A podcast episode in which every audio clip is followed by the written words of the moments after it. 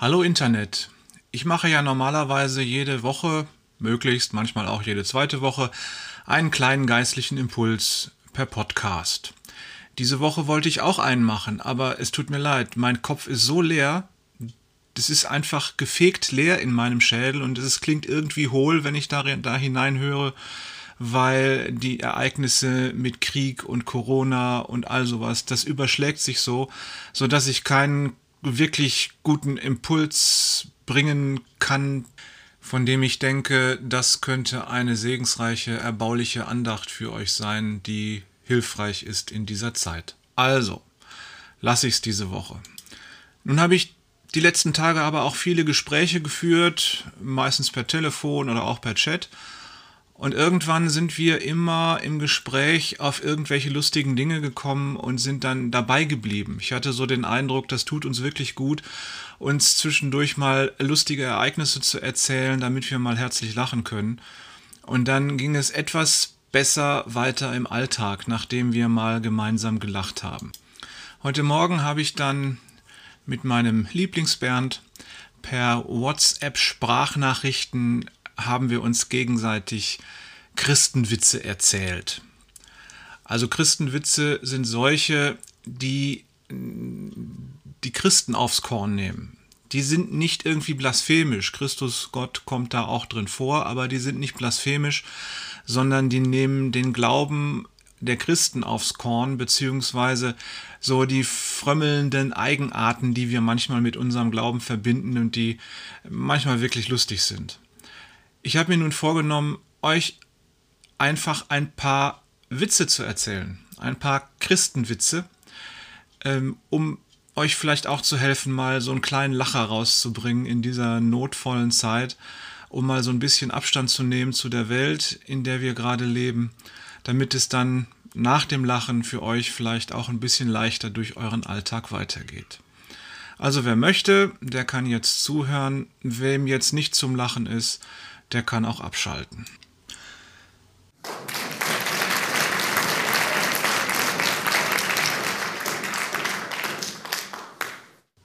Der Pastor besucht ein altes Ehepaar seiner Gemeinde. Die sind mal wieder dran, besucht zu werden. Und er freut sich, dass er da auch ein schönes, leckeres Stück Kuchen kriegt. Und es fällt ihm auf, dass diese Leute schon immer sehr, sehr ernst waren. Sie sind sehr fromm, sie sind sehr reguliert und sie halten sich an alle möglichen frommen Regeln und Gesetzmäßigkeiten. Und man hat so den Eindruck, sie haben überhaupt keinen Spaß am Leben irgendwie.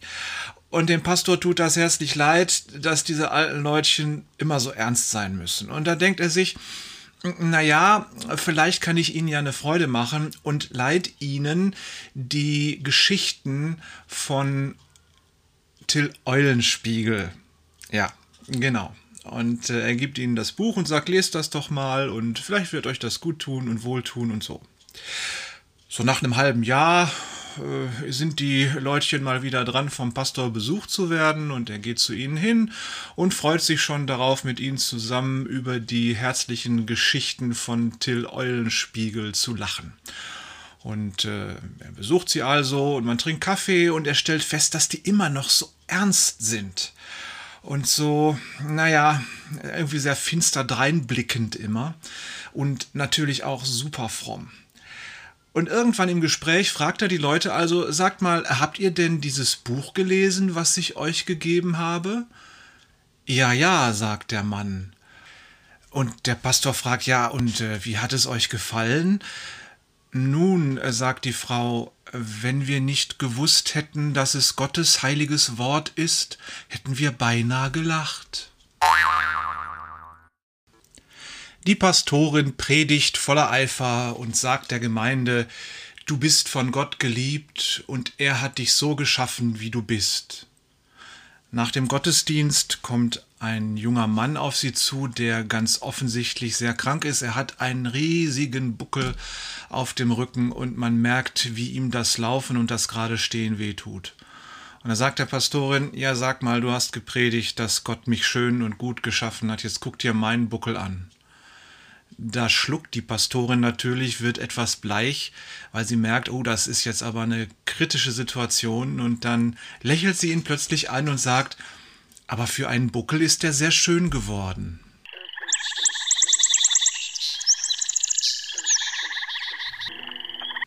Für den nächsten Witz muss man wissen, dass in der Offenbarung der Bibel äh, beschrieben wird, wie die neue Welt Gottes mit dem neuen Jerusalem beschaffen ist und dass das neue Jerusalem so herrlich gebaut ist, dass sogar die Straßen aus Gold sind.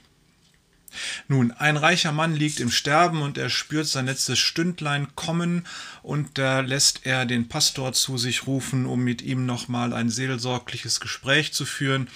Und er beichtet dem Pastor, äh, lieber Bruder, äh, ich bin ja so reich, ich, ich habe so viele schöne Reichtümer, ich habe lange daran gearbeitet, das alles zu sammeln und ich würde das doch gerne mit in den Himmel nehmen. Und der Pastor guckt etwas verdutzt und sagt, du weißt ganz genau, dass du nichts mit in den Himmel nehmen kannst. Mit nichts bist du in diese Welt gekommen und mit nichts gehst du aus dieser Welt wieder heraus. Ja, das weiß ich schon, sagt der Sterbende, aber ähm, nun, du siehst doch, ich bin doch auch ein guter Mensch. Ich habe mich immer diakonisch betätigt. Niemand, der arm ist, ist bei mir arm wieder weggegangen und ich habe so viel Hilfe geleistet und bin auch ein treuer Kirchgänger gewesen und habe dir immer beim Predigen gut zugehört. Naja, der Pastor lässt sich also irgendwie erweichen und sagt dann, okay, pass auf, ich werde jetzt mal nach Hause gehen, stirb du mal so lange nicht. Ich werde mal nach Hause gehen und äh, mich auf die Knie begeben und äh, mit Gott reden und mal hören, was sich da machen lässt. Gesagt, getan. Am nächsten Tag kommt der Pastor wieder zu dem Sterbenden, der schon schwächer geworden ist. Und äh, in seiner Not fragt der Sterbende, ja, Pastor, was, was hast du denn erreicht? Der Pastor hält ihm seine Hand und sagt, mein Sohn, ich habe beim Herrn erreicht, dass du tatsächlich deinen Reichtum mitnehmen kannst. Ähm, ich habe dort interveniert und Petrus wird dich an der Himmelspforte empfangen. Da ist der Reiche glücklich und kann sterben und tut das dann auch bald. Und äh, er kommt dann also bei der Himmelspforte bei Petrus an und hat zwei große Koffer mit dabei die offensichtlich sehr, sehr schwer sind. Und äh, er hatte offensichtlich seinen ganzen Reichtum verkauft und das Geld dann in Gold gießen lassen. Nun kommt er also an der Himmelspforte an und Petrus fragt ihn, na, na, was ist denn das da? Was hast du denn damit? Du kannst das hier nicht mit reinnehmen. Und der reiche Mann sagt, doch, doch, also mein Pastor hat ja hier direkt bei unserem Herrgott interveniert und äh, hat gesagt, ich kann das mitnehmen. Ach, ach, so, du warst das. Petrus sagt das so, oh, du warst das. Äh, ich habe da schon von gehört. Ein bisschen eigenartig, aber na gut. Zeig doch mal, was du da in deinem Koffer hast. Und der reiche Mann ist ganz glücklich und stolz und froh, dass er dem Petrus gleich seine Reichtümer zeigen kann und er macht die Koffer auf und das Gold blitzt da heraus.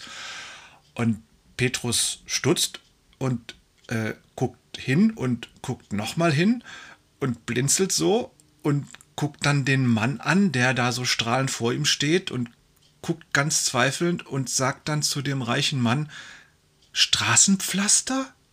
Du hast Straßenpflaster mitgebracht?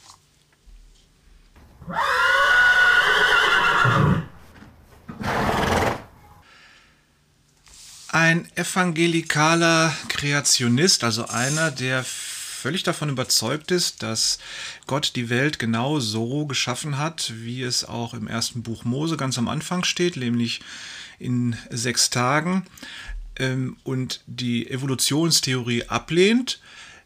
Er ist aber auch ein Wissenschaftler und er macht äh, ein Experiment mit einem Floh. Er setzt also den Floh auf seinen Labortisch und befiehlt ihm, spring. Und boing, der Floh springt. Dann schneidet der Kreationist dem Floh die Beine ab, setzt ihn auf den Tisch und befiehlt ihm wieder, spring. Aber der Floh springt nicht. Aus diesem Vorgang zieht der Kreationist den wissenschaftlichen Schluss, wenn man einem Floh die Beine abschneidet, dann schlägt Gott ihn mit Taubheit.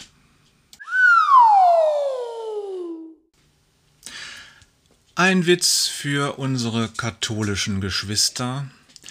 Ein alter Katholik wird ins Petruskrankenhaus eingeliefert Und beim Empfang sagt die Schwester Oberin, ja, wir haben jetzt leider gar keine Zimmer mehr frei. Sie wissen ja von wegen Pflegenotstand und so und alles ist besitzt, be, äh, belegt. Wir haben nur noch was äh, in der ersten Klasse für Privatpatienten frei. Und der arme Rentner denkt sich, naja, also bevor ich hier irgendwie verrecke, ich muss ja jetzt irgendwie versorgt werden und fragt dann, ja, was kostet das denn? Ja, sagt die Schwester, das kostet 250 Euro pro Tag. Er sagt der alte Mann, ja, wo denken Sie hin? Ich bin ein armer Rentner, ich kriege Grundsicherung, ich werde da wohl nicht das bezahlen können. Ja, sagt die Schwester, ich sehe aber, wie schlecht es Ihnen geht. Haben Sie denn nicht irgendwelche Verwandten, äh, die Ihnen helfen können? Ähm, das äh, könnte doch vielleicht sein, dass die Sie unterstützen und das dann bezahlen. Ähm, Verwandte? sagt der alte Mann. Äh, ich habe nur zwei Schwestern, die sind aber im Kloster, die sind noch ärmer als ich. sagt die Schwester Oberin, aber nein, aber nein, die sind gar nicht arm, denn die haben doch den Herrn Jesus als Bräutigam.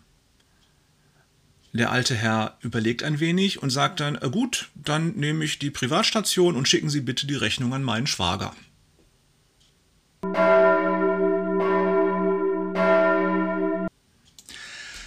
Ein guter evangelischer Pfarrer, der lange seiner Kirche gedient hat und den alle mochten, weil er ein guter Seelsorger war und bei dessen Predigten nie jemand eingeschlafen ist, er ist gestorben und er kommt in den Himmel. Petrus empfängt ihn an der Himmelspforte und sagt, oh, das ist aber schön, dass wir dich jetzt bei uns haben. Ich äh, freue mich richtig, dass du hier bist. Ich kenne dich schon. Ich habe das so ein bisschen verfolgt, deine Karriere. Du bist ja ein richtig guter. Komm, ich zeig dir mal den Himmel und dann zeige ich dir auch dein Zimmer, wo du dich dann demnächst aufhalten wirst und wo du deine Harfe und deine Wolke findest. Gesagt, getan. Petrus schreitet also voran und der Pfarrer äh, guckt äh, so rum und findet im Himmel alles ganz faszinierend. Es ist unheimlich voll, es sind viele Leute da, Gemurmel, es ist äh, Spiel und Musik und es ist einfach wunderbar. Es ist viel, viel schöner, als er sich das vorstellen konnte. Dann kommen sie an eine Betonwand, die schwarz angestrichen ist. Und Petrus dreht sich um zu dem Pfarrer und sagt, Psst, hier müssen wir ganz, ganz leise sein. Und sie schleichen so ganz, ganz leise an dieser Wand vorbei. Man hört auf der anderen Seite der Wand so ein Gemurmel und Gebrabbel und äh, offensichtlich sind da welche, die miteinander reden. Naja, als sie an der Wand vorbei sind, äh, sagt Petrus so, jetzt können wir wieder normal reden. Da fragt der Pastor, ähm, sag mal, wieso sollten wir denn da so leise sein? Ja, sagt der äh, Petrus, äh, hinter der Wand, äh, da sind die Freievangelischen, die glauben, sie wären alleine und wir lassen sie in dem Glauben. Zur Abwechslung mal ein Witz aus der Hölle. Ein arger Bösewicht, ein schlimmer Mann, ist gestorben und äh, die Welt ist froh, ihn endlich los zu sein. Naja, und wie sich das so gibt, er kommt in die Hölle und er muss sich quälen und es ist heiß und er hat Schmerzen und er muss jammern und Zähne klappern und heulen. Es ist also wirklich genau so und noch viel schlimmer, als er sich die Hölle jemals vorgestellt hat. Und eines Tages, so nach einer halben Ewigkeit, entdeckt er einen alten Freund, der da eben wohl auch in der Hölle ist. Und er geht zu dem Freund hin und sagt, sag mal, du bist auch hier? Ja, ja, sagt er, ich bin auch hier. Und dann sieht er, dass der Freund eine wunderschöne, kurvige Blondine in leichter Kleidung auf dem Schoß sitzen hat. Und dann fragt er den Freund, sag mal, so eine miese Sau, die du gewesen bist, und du darfst so eine wunderschöne Frau auf dem Schoß halten? Da sagt der Mann, nee, nee, du siehst das falsch. Ich bin die Strafe für diese Frau.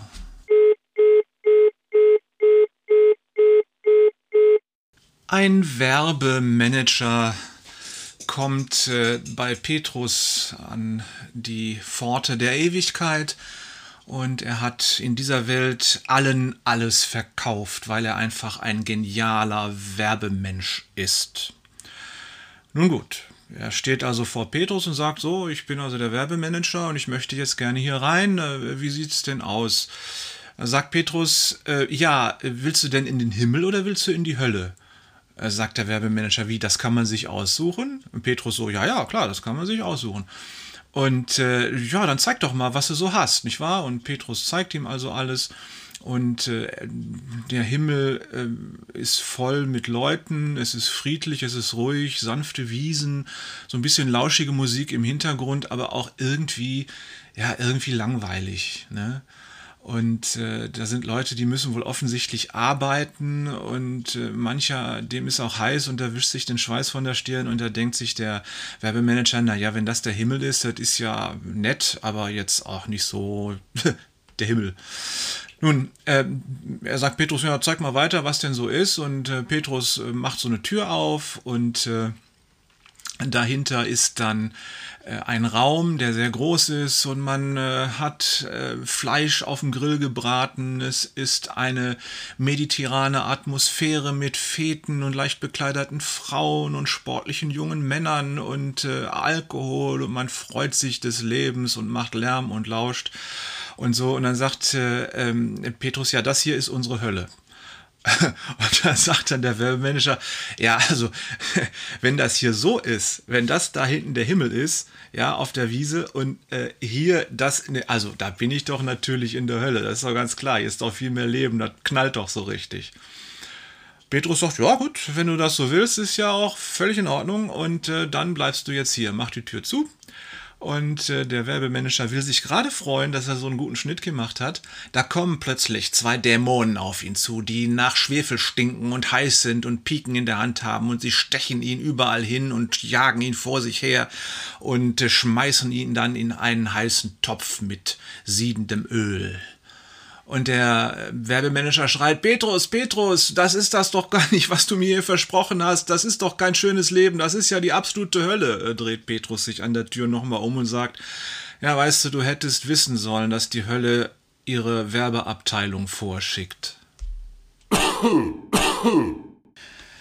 Meine Großmutter musste in der Grundschule, wie hieß das damals? In der Volksschule musste sie einen Aufsatz schreiben über ihre Kleinstadt, über ihre Heimatstadt. Und sie schrieb, auf der Hauptstraße gibt es das Rathaus, das Amtsgericht und die beiden Gasthöfe zum roten und schwarzen Ochsen. Und dann gibt es noch zwei Abwege, von denen der eine zur katholischen und der anderen zur evangelischen Kirche führt.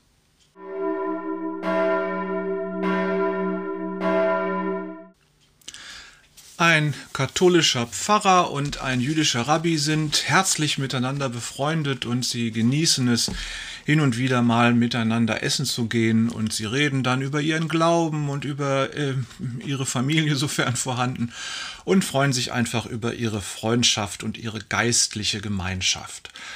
Und irgendwann grinst der Pfarrer dann den Juden an und sagt, äh, lieber Bruder, wann werde ich es wohl erleben, dass du Schweinefleisch isst? Da sagt der jüdische Rabbi, auf deiner Hochzeit, lieber Bruder.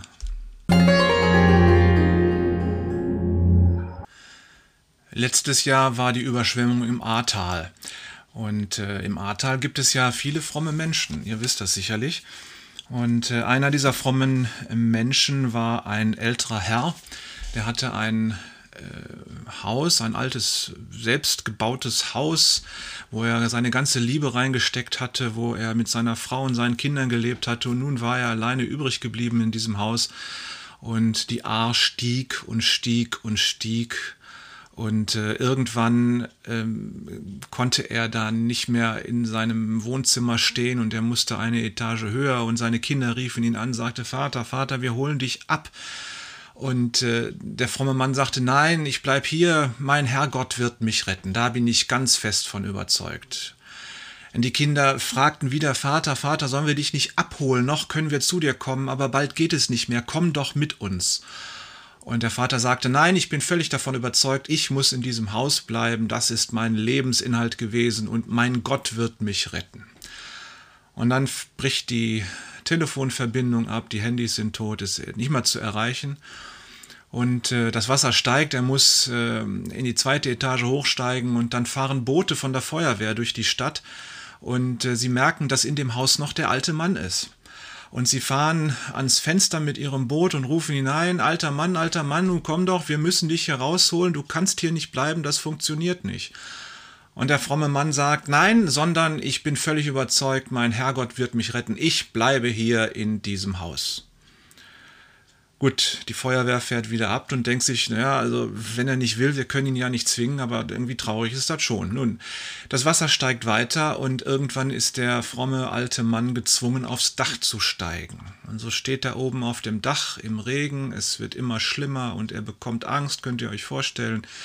Da kommt ein Hubschrauber und äh, fliegt vorbei und sieht, dass der alte Mann auf dem Dach ist und es ist ein Rettungshubschrauber und man ruft mit einem Megafon runter, äh, mein Herr, kommen Sie doch, hier ist ein Seil, wir binden, binden Sie sich fest, wir ziehen Sie rauf zu uns in den Hubschrauber. Und er brüllt zurück, nein, nein, ich will das nicht, äh, fliegt ruhig weiter, mein Herrgott wird mich retten.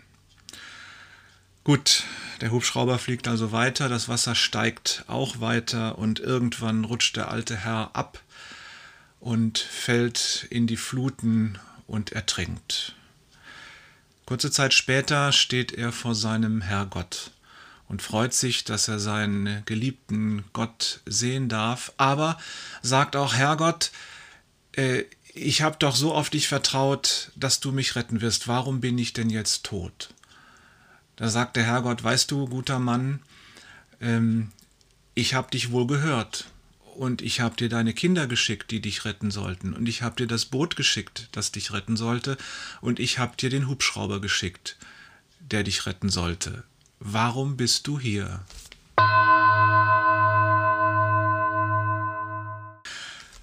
Ein Pastor, frei evangelisch, so Mitte 50, kommt zum Arzt und der Arzt fragt, oh, nun, wie geht es Ihnen denn und äh, was macht die Familie und was macht die Gesundheit, was kann ich für Sie tun? Nun, äh, der Pastor sagt dem Arzt, oh, Herr Doktor, Herr Doktor, ich habe den ganzen Tag unerträgliche Kopfschmerzen. Es tut so weh, ich kann kaum schlafen, ich kann nicht arbeiten, ich kann nicht predigen, ich kann keine Seelsorge machen. Diese Kopfschmerzen bringen mich um. Da sagt der Arzt, ja, also vielleicht, äh, Sie haben ja ein bisschen Übergewicht, aber vielleicht essen Sie einfach zu viel und zu gut und achten Sie mal auf das Salz, was Sie zu sich nehmen und nicht zu viel Süßes und Zucker. Nein, sagt der äh, Pastor, es ist doch gerade äh, 40 Tage ohne und äh, oder sieben Wochen ohne und ich mache doch gerade eine Diät und eigentlich ernähre ich mich doch auch gesund mit Obst und so. Ja, sagt der Arzt, dann vielleicht äh, trinken Sie zu viel Wein. Äh, Sie sind ja auch ein Mann des Genusses. Nein, sagt der Pastor, das ist es ja auch nicht. Ich trinke äh, höchstens jeden Monat mal ein Glas Wein, das kann es nicht sein. Na, sagt der Arzt, äh, vielleicht rauchen Sie. So insgeheim mal so eine Zigarre auf der Veranda oder so? Nein, ich habe noch nie in meinem Leben Zigaretten oder Tabak angefasst. Naja, sagt der Arzt, äh, mit Frauen können Sie es ja nicht haben, Sie sind ja glücklich verheiratet. Ja, sagt der Mann, auch das kann es nicht sein. Und äh, dann sagt der Arzt, nun, es gibt nur eine einzige Lösung. Dass Sie Kopfschmerzen haben, liegt daran, dass Ihr Heiligenschein Sie so drückt.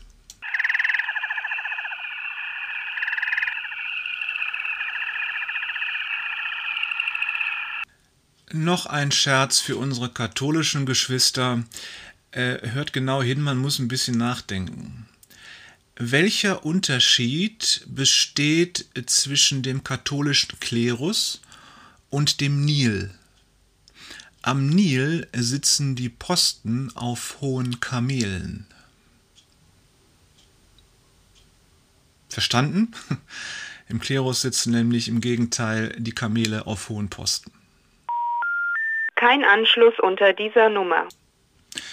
Unsere mittlere Tochter ähm, beobachtete mal, wie ich am Computer saß und die Predigt tippte und sie fragte, was ich denn da mache. Da war sie vielleicht fünf Jahre alt oder so.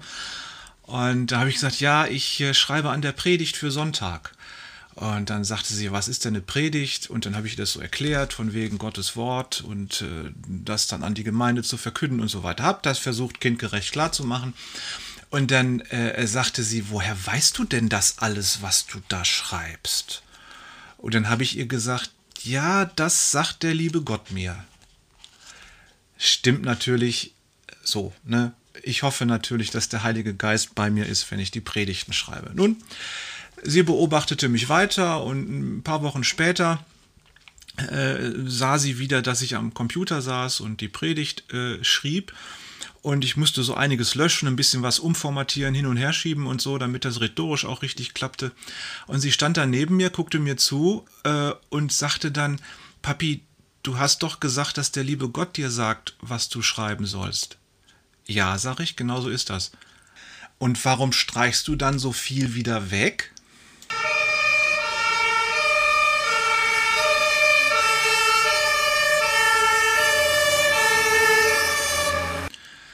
Eine Anekdote aus dem realen Gemeindeleben. Ich sollte mal eine Beerdigung halten bei einer befreundeten Familie, die weit draußen auf dem Land in Ostwestfalen lebten. Und äh, sie hatten mich gefragt, ob ich denn äh, die Beerdigung für ein liebes Gemeindeglied machen könnte. Sie hatten ja keinen Pastor gerade selber. Und dann habe ich gesagt, natürlich mache ich das. So, es war ein heißer Sommer in den äh, 2000er Jahren und äh, ich hatte dann äh, mich natürlich schön gemacht, wie sich das gehört, schwarzer Anzug, schwarze Krawatte und so, aber es war eben heiß und ich musste eine gute Stunde fahren äh, zu der Friedhofskapelle, wo das stattfinden sollte. Und dann machte ich die Krawatte auf und das Hemd so die ersten zwei, drei Knöpfe oben auf, damit ich so ein bisschen Luft kriegte, Klimaanlage an, damit ich nicht total verschwitzt da ankäme. So, und dann war noch ein Stau zwischendurch und dann war ich etwas zeitlich äh, hinten dran, es war 10 Uhr sollte das losgehen und es war schon 5 vor 10 und ich musste ja noch mit dem Küster sprechen, mit dem Bestatter und so weiter und so fort. War also sehr, sehr stressig. Ich kam also da an, sprang aus dem Auto, lief zur Kapelle. Da war dann der Bestatter, mit dem ich einiges klären musste, und der, der Friedhofsgärtner, mit dem ich da noch die restlichen Dinge abzuklären hatte. Und dann äh, äh ging die Trauerfeier los und äh, es ist auch, wie immer, natürlich habe ich das sehr professionell alles gemacht und man war auch zufrieden und die Beerdigung hat gut funktioniert. Und dann lud die Familie mich natürlich noch ein, hinterher zum Kaffee trinken. Da sollte ich dabei sein. Gesagt, getan. Ich äh, war also beim Kaffeetrinken dabei und bevor wir uns hinsetzten, dachte ich, nee, jetzt gehe ich nochmal zur Toilette und mache mich frisch, mal die Hände waschen, ein bisschen Wasser ins Gesicht, damit ich wieder einigermaßen fit bin in dieser Hitze. Ihr werdet es nicht glauben, ich äh, gehe also in den Waschraum, stelle mich vor den Spiegel und sehe voller Entsetzen, dass meine Krawatte immer noch auf halb acht hängt und die nicht die ersten zwei, sondern die ersten vier Knöpfe an meinem Hemd auf sind bis fast zum Bauchnabel.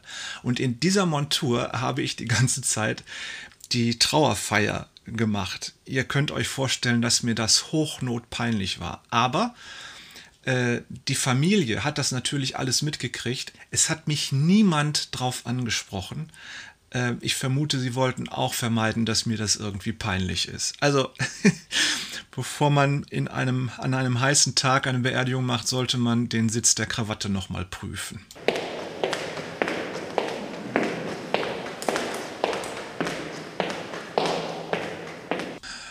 Eine andere Anekdote aus meinem Pastorendasein. Es war in meiner ersten Dienststelle in der Freien Evangelischen Gemeinde Lippstadt. Die haben ein schönes Taufbecken, wo man auf der einen Seite rein, auf der anderen Seite wieder rausgehen kann. Äh, und äh, wir hatten eine Taufe zu feiern und es war die erste Taufe, die ich selbst im Dienst durchführen sollte. Ich hatte das nie vorher geübt, aber ich wusste ja, wie es ging, weil ich ja auch selbst getauft bin und so. Deswegen hatte ich eine genaue Vorstellung. Nun hatte ich da drei verschiedene Persönlichkeiten, die ich zu taufen hatte. Das eine war eine junge Frau, die recht klein war, vielleicht 1,55, 1,60 und dann war da noch ein älterer Herr, der sehr, sehr lang und sehr, sehr steif war. Also der war bestimmt 1,90, wenn nicht sogar noch mehr. Ähm, so, so ein dürrer Kerl, der sich aber auch kaum noch bewegen konnte. In seinem Alter war der halt sehr steif geworden. So, und der wollte sich aber unbedingt auch nochmal taufen lassen, weil er zum Glauben gekommen war. Wir haben das Taufwasser in äh, dem Taufbecken also so voll gemacht, äh, dass ich auf der einen Seite die junge Frau da hineinlotsen konnte, die musste sich dann nicht in dem Wasser hinknien, weil sonst wäre sie nämlich mit der Nase unter Wasser gewesen. So klein war die. Und dann habe ich sie also äh, stehen lassen und äh, wenn ich dann den Taufspruch ihr gesagt habe und sie sagt, ja, ich lasse mich auf den Namen Gottes taufen, dann beugte sie sich nach vorne und legte ihre Stirn in meine Hand, sodass ich sie dann äh, untertauchen konnte. Nun war sie aber so klein, dass sie dann mit dem Oberkörper auf der Wasseroberfläche aufschwamm und mit den Füßen den Halt verlor. sodass sie also irgendwie anfing zu schwimmen und äh, kurz vorm Untergehen war. Nun hatte ich ihren Kopf in der einen Hand und mit der rechten Hand versuchte ich ihren Hintern wieder unter Wasser zu drücken, damit sie Füß, die, die Füße auf den Boden kriegte und das ging so ein bisschen hin und her. Und als sie dann wieder rauskam, da war sie schon sehr, sehr erschrocken und es war sehr, sehr eindrücklich, diese Taufe. Das war spaßig. Und äh, dann kam der alte Herr und der kam da rein, so ein langer Schlacks. Und äh, da war es dann schwierig, weil der musste sich hinknien, damit ich den wirklich unter Wasser kriege. Und der hat so eine so so so so so so Locken gehabt, so einen Lockenkopf gehabt, so richtig dickes lockiges Haar. Und er kniete sich dann also mühsam hin und dann fing das mit der Taufe an und er legte auch seine Stirn in meine Hand, dass ich ihn also untertauchen konnte. Und nun war das so, dass die Kinder vom Kindergottesdienst am Rand des Taufbeckens saßen und genau zuguckten, was denn da passierte. Und es war ihnen völlig klar, es geht darum, dass die nass werden, die, die Täuflinge. Und äh, ich drückte ihn also runter und war froh, dass er sich so weit runterbeugen konnte, dass ich ihn irgendwie mit dem Gesicht wenigstens ins Wasser kriegte. Und dann wollte ich ihn wieder rausheben. Und dann rief eins der Kinder, der ist ja gar nicht richtig nass. Waren also so einige Locken noch über dem Wasser geblieben. Und da musste ich ihn nochmal runterdüppen, damit er wirklich richtig nass wird. Und auch der arme Kerl hatte dann ein wirklich intensives Taufserlebnis, weil, naja, er hat seine Rheumapillen sicherlich an dem Tag gut brauchen können. Das waren meine ersten Erlebnisse als junger Pastor bei meiner ersten Taufe. Puh!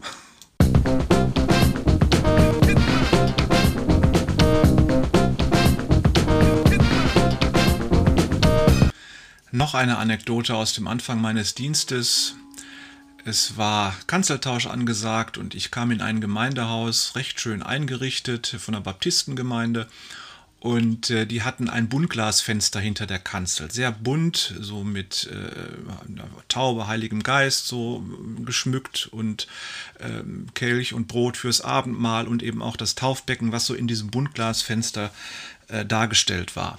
Und ich war dann also irgendwann dann mit dran mit der Predigt und hatte mir als junger Pastor natürlich auch wirklich Mühe gegeben, wenn ich denn schon mal in einer anderen Gemeinde bin, dann muss das jetzt auch wirklich richtig gut sein äh, und habe mir also wirklich Mühe gegeben, richtig intensiv und feurig und voller Weisheit zu predigen, in der Hoffnung, dass es auch gut ankommt. So, und dann saß vor mir in der ersten Reihe ein, äh, eine alte Dame, die mich sehr, sehr die ganze Zeit sehr, sehr intensiv anschaute. Und sie guckte manchmal so rechts, manchmal so links an mir vorbei, dann guckte sie mich wieder sehr genau an, glaubte ich jedenfalls. Naja, auf jeden Fall nickte sie dann so am Ende der Predigt und ich dachte nur, der Frau wird das wohl gefallen haben. Und äh, ich ging dann nach dem Gottesdienst äh, zu ihr hin und sagte, hm, äh, gute Frau, liebe Schwester, wie hat Ihnen denn die Predigt gefallen? Da guckt die Frau so an mir hoch wird sichtbar bleich, äh, lächelt dann verlegen und sagt, ich habe Ihnen gar nicht zugehört, ich habe die einzelnen Scheibchen von dem Buntglasfenster hinter Ihnen gezählt. Und ich Depp dachte, die hat mir aufmerksam zugehört. Vor 150 Jahren etwa ein deutscher Missionar ist im wilden Westen der USA unterwegs um dort äh, gute Werke für die indigene Bevölkerung zu machen. Und er kommt äh, in ein kleines Dorf, wo er sich ein Pferd auf der Missionsstation leihen soll. Und äh, der Pfarrer da vor Ort sagt ihm hier, dieses Pferd kannst du nehmen, um zu dem Stamm dort hinten zu reiten. Sie wissen schon, dass du kommst, sie werden dich freundlich begrüßen, sind nette Leute. Und äh, sagt der deutsche Missionar, ja, weißt du, zu Hause, da haben wir nur so alte Ackergäule und ich habe nie wirklich geritten. Wie gehe ich denn mit dem Pferd um? Ja, sagt der äh, Pfarrer vor Ort, ähm, das ist ganz einfach. Das ist ein ganz frommes, zahmes Pferd. Du setzt dich einfach da drauf und wenn du sagst, Gott sei Dank, dann läuft es los und du musst dann an den Zügeln ziehen und dann gibst du damit die Richtung an, in welches das Pferd laufen soll. Ja, äh, und wie halte ich wieder an? Ja, ganz einfach, sagt der Pfarrer, du sagst einfach Amen, dann bleibt das Pferd stehen. Und äh, gesagt, getan, der Missionar reitet also los und er reitet durch die Prärie und äh, dann merkt er plötzlich, dass irgendwo was im Unterholz raschelt, äh, ein Kojote oder irgendein Tier, irgendetwas Fremdes und er kriegt Angst und auch das Pferd scheut und fängt an zu laufen, das Pferd und macht Galopp und dass der Mann sich festhalten muss oder damit er nicht runterfällt und dann sieht er plötzlich vor ihm einen Canyon und er weiß ganz genau, wenn das Pferd jetzt weiterläuft, wir werden da hinunterstürzen. Und er überlegt sich, wie kann ich das Pferd zum Anhalten bringen? Wie kriege ich das Pferd zum Stehen? Und er fällt ihm wieder ein, ach ja, ach ja. Und er schreit, Amen, Amen, Amen. Und das Pferd bremst und bleibt kurz vor dem Abhang stehen. Da wischt sich der Mann die Stirn ab und sagt, Gott sei Dank.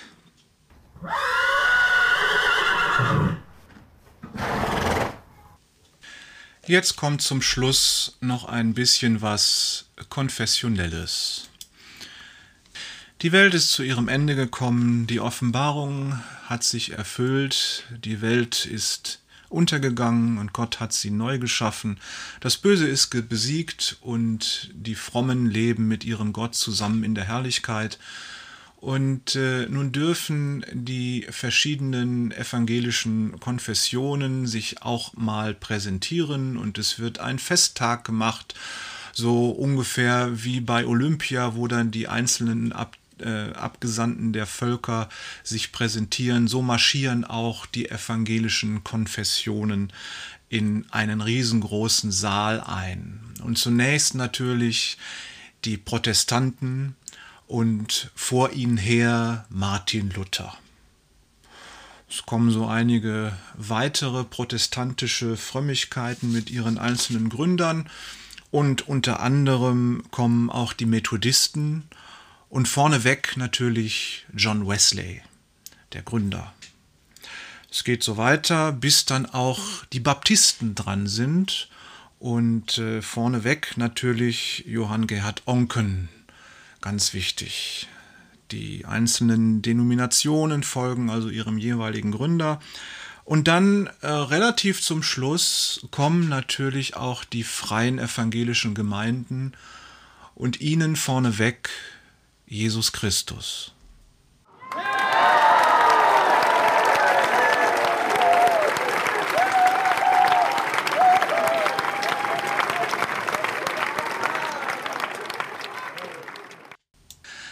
also von wegen äh, freievangelischer Hochmütigkeit. Ich habe das mal beobachtet, wie ein freievangelischer Kollege vor zehn Jahren etwa habe ich das beobachtet bei einem ökumenischen Treffen mit einem katholischen Pfarrer äh, sich unterhielt und sie sprachen darüber, wie denn die Predigt im Gottesdienst zu halten sei, welche Stilmöglichkeiten es da gibt und was gesagt werden muss und so, was denn unbedingt zu einer Predigt gehört. Und die beiden wurden sich überhaupt nicht einig. Also offensichtlich total verschiedene Stilarten und äh, Meinungen, was das Predigen anbetrifft hatten. Naja, sie kamen ein, zu einem Ende ihres Gesprächs, sie waren recht erhitzt in ihrer Diskussion und am Ende sagte der freie evangelische Pastor doch tatsächlich, nun ja, jeder muss sehen, wie er predigt. Sie predigen halt auf ihre Weise und ich predige auf Jesu Weise.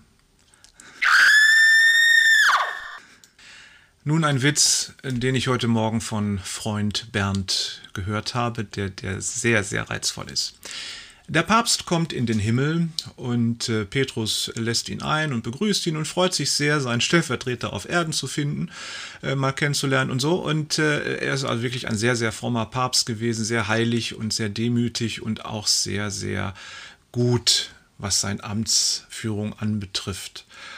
Und nun äh, zeigt Petrus ihm also den Himmel und äh, er fühlt sich schon ganz wohl da, es ist recht ruhig und er hat so seine Ruhe und es freut ihn doch sehr, dass er da so in Frieden vor seinem Herrn jetzt in Ewigkeit leben darf. Und bei einer Stelle, da kann er durch so ein Fenster gucken nach tief unten in die Hölle und da wird ein Stier am Spieß gebraten und alle möglichen Küchendinge werden da veranstaltet. Es ist also offensichtlich eine riesige Großküche. Nun sagt der Papst sich, das ist ja schon mal ganz gut, dass die Bösewichter, wenn sie schon in der Hölle sind, wenigstens für uns hier oben kochen. So. Der erste Tag geht vorbei, der nächste Tag fängt an, er ist zum Frühstück äh, und äh, da kommt ein Engelchen herbeigeflogen und gibt ihm so ein kleines Becherchen mit Joghurt und einem Löffel. Und äh, da denkt sich der Papst, na, das ist ja schon ein bisschen knapp bemessen, äh, so richtig essen, so himmlisch ist das ja hier wohl nicht. Aber naja gut, vielleicht ist das nur die Vorspeise und äh, ich kann ja auch Diät ganz gut vertragen, löffelt also seinen Joghurt und äh, ist erstmal zufrieden. Zum Mittagessen ist er wieder da und freut sich schon, dass es dann ja auch bestimmt was Richtiges, ordentlich Warmes zu essen gibt. Und äh, es äh, trägt sich also zu, dass äh, ein Engelchen wieder herbeigeflogen kommt und äh, er kriegt eine Scheibe Brot mit einer Scheibe Käse drauf. Äh, und der Papst so etwas irritiert, was ist das denn jetzt hier? Ist das nicht ein bisschen wenig? Ich meine, ausgewachsener Mann, der kann schon was vertragen. Und hier himmlische Kost ist das jetzt auch nicht unbedingt. Naja, er denkt sich, der Herrgott wird sich schon irgendwas dabei denken und wartet also zum Abendessen, weil er sich denkt, na, das wird doch jetzt mal auch ein Freudenfest und ein Bankett geben mit allen Frommen und Jesus Christus oben an an der Tafel. Und äh, ich werde meine ganzen Brüder im Herrn wiedersehen und die Schwestern im Herrn natürlich auch und wir werden ein schönes Fest feiern. Er wartet also bis abends und geht zum Abendessen und sitzt wieder alleine und wundert sich schon, dass er die ganze Zeit da so sitzt und da kommt wieder ein Engelchen herbeigeflogen und er kriegt wieder einen Becher Joghurt mit einem Löffel. Und da schnippt er so mit dem Finger dem Engel hinterher und sagt, sag mal, äh, wo ist denn hier das richtige Essen? Gibt's hier nicht mal was Warmes? Und dann kommt die barmherzige, liebevolle Stimme des Herrn von oben und sagt dem Papst, mein lieber Sohn, es tut mir herzlich leid, aber für zwei Personen hier oben mache ich unsere Küche nicht warm. So, nun der letzte, als Zugabe sozusagen. Ein katholischer Pfarrer, ein freievangelischer Pastor und ein evangelischer Pfarrer sind zusammen im heiligen Land unterwegs, in Israel. Sie freuen sich, dass sie mal sich so freundschaftlich, theologisch austauschen können und gemeinsam schöne Dinge erleben können und auf den Spuren Jesu unterwegs sind. So kommen sie dann eben auch an den See Genezareth und denken sich, ach, hier ist unser Herr ja auch viel gewesen und es wäre sicherlich schön, wenn wir mal mit einem Boot auf den See hinausfahren könnten, um auch mal so das Feeling zu kriegen, wie das damals mit den Fischern wohl gewesen ist. Sie gehen also zu einem Bootsverleih und äh, wollen sich ein Boot mieten und der Verleiher sagt, ja, das kostet 50 Euro. Und die drei so, boah, das ist aber ganz schön teuer. Ja, sagt der Bootsverleiher, aber Sie müssen es auch verstehen. Schließlich ist Ihr Herr Jesus hier übers Wasser gewandelt. Das muss man ja auch mal mit einrechnen. Ja, sagen die drei, das stimmt schon, bezahlen also die 50 Euro und äh, steigen in das Boot und fahren hinaus, genießen die Wärme und die frische Luft und das Wasser und die Gespräche und ist so richtig schön. So nach einer halben Stunde etwa äh, sind sie sich einig, boah, wir haben sowas von Durst, wir haben ganz vergessen, was zu trinken mitzubringen. Naja, sagt der äh, freievangelische Kollege, ähm, ich gehe mal an Land und hol was. Er steigt aus dem Boot, geht übers Wasser, geht zum Ufer, kauft da an einem Strandkiosk etwas zu trinken und kommt zurück, bringt da Wasser und Cola und auch ein bisschen was zu knabbern mit. Die anderen gucken nicht schlecht und äh, freuen sich dann aber weiter, dass sie was haben, aber dann wieder nach einer halben Stunde, es ist schon ziemlich heiß da, die Sonne brennt und der Wind ist so langsam abgeflaut, sodass es wirklich heiß ist. Und äh, da sagt der katholische Kollege, ja, also wisst ihr was, mir ist das jetzt wieder zu heiß hier, ich äh, hol uns jetzt mal was. Steigt aus dem Boot, geht übers Wasser, holt wieder beim Kiosk etwas zu trinken, ist so nach 20 Minuten wieder da. Und die anderen freuen sich, dass sie denn auch was äh, zu essen und zu trinken haben und sich weiter unterhalten können. Und äh, sie kommen wieder weiter ins Gespräch und sind so ganz vertieft und merken gar nicht, wie die Zeit vergeht. Auf jeden Fall spüren sie dann aber wieder, boah, wir haben wieder so einen Durst. Und dann ist da der evangelische Kollege so etwas zaghaft und sagt, ja, also äh, dann bin ich jetzt wohl dran, was zu besorgen. Steht auf, steigt aus dem Boot und versinkt. Sie holen ihn wieder äh, hinein ins Boot, äh, der arme Kerl pitschnass. Und da sagt der freie evangelische Kollege ganz selbstverständlich, wir hätten ihm sagen sollen, wo die Steine sind. grinst der katholische Pastor und sagt, welche Steine?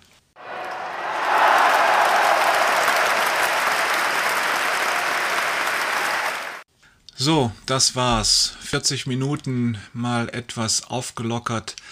Ich hoffe, es war nicht allzu langweilig, sondern zwischendurch auch erbaulich und erfreulich. Ich wünsche dir, dass du etwas ermutigt durch diesen Tag kommst dass du erlebst, wie Jesus Christus an deiner Seite ist und dir hilft, diesen Tag zu leben und dich tröstet angesichts der Not dieser Welt. In diesem Sinne.